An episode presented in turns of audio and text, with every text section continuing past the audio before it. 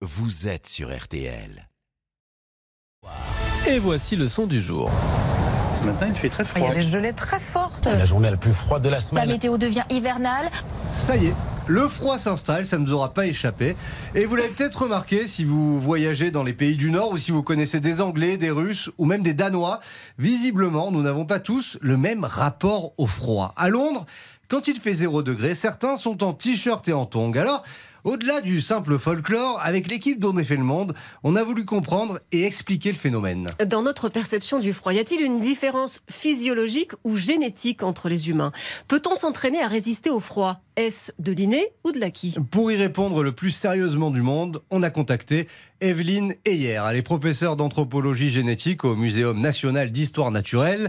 Elle a notamment écrit La vie secrète des gènes, c'est chez Flammarion. Et alors, pas de mystère, hein. oui, certains humains sont plus armés que d'autres pour combattre le froid. Il y a une étude génétique qui s'est posé la question comment font les Inuits pour supporter le froid? Et ils ont trouvé que les Inuits avaient des formes de gènes différentes des d'autres populations humaines, euh, un gène qui a son nom à lui TBX15 et euh, qui euh, serait impliqué dans la fabrication effectivement de graisse brune. Les Inuits l'ont, mais alors par exemple les Anglais euh, ou les Russes, ils l'ont ou pas ça? Ouais, un petit peu, on le voit un petit peu quand même, un peu plus fréquent euh, dans, dans, dans le nord de l'Europe.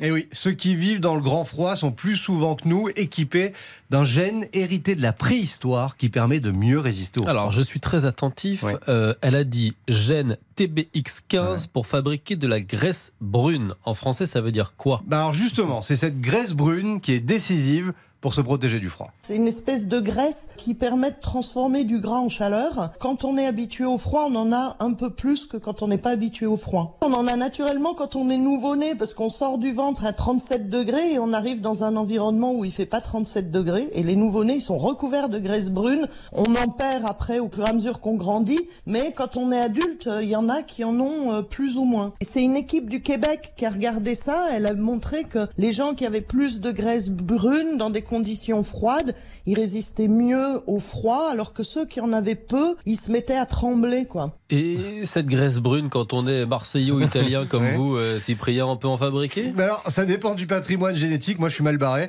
et de l'environnement de chacun, mais a priori non. Là, on touche un peu les limites de la science, comme me, me l'a confié la chercheuse. En revanche, il y a autre chose qui joue, c'est la corpulence. La chaleur que vous produisez euh, dans votre corps, elle est proportionnelle à la masse de votre corps, alors que la chaleur que vous perdez est proportionnelle à la surface de la peau. Et dans ce cas-là, il vaut mieux être, entre guillemets, plutôt trapu, euh, rond, pour euh, garder le mieux euh, la chaleur. En gros, il vaut mieux être un mammouth qu'une girafe, quoi. Voilà pour l'image, hein. je sais pas, vous vous mettez un peu où vous voulez. Enfin, il y a aussi l'entraînement, l'accoutumance, genre prendre des douches froides tout l'hiver. Ah. Mais alors ça, c'est plus de l'entraînement comme pour un sport que de la génétique ou de la En physiologie. même temps, quoi. la douche froide, c'est très tendance. C'est très sobriété Bah, énergétique. exactement. Et puis en plus, ça peut servir.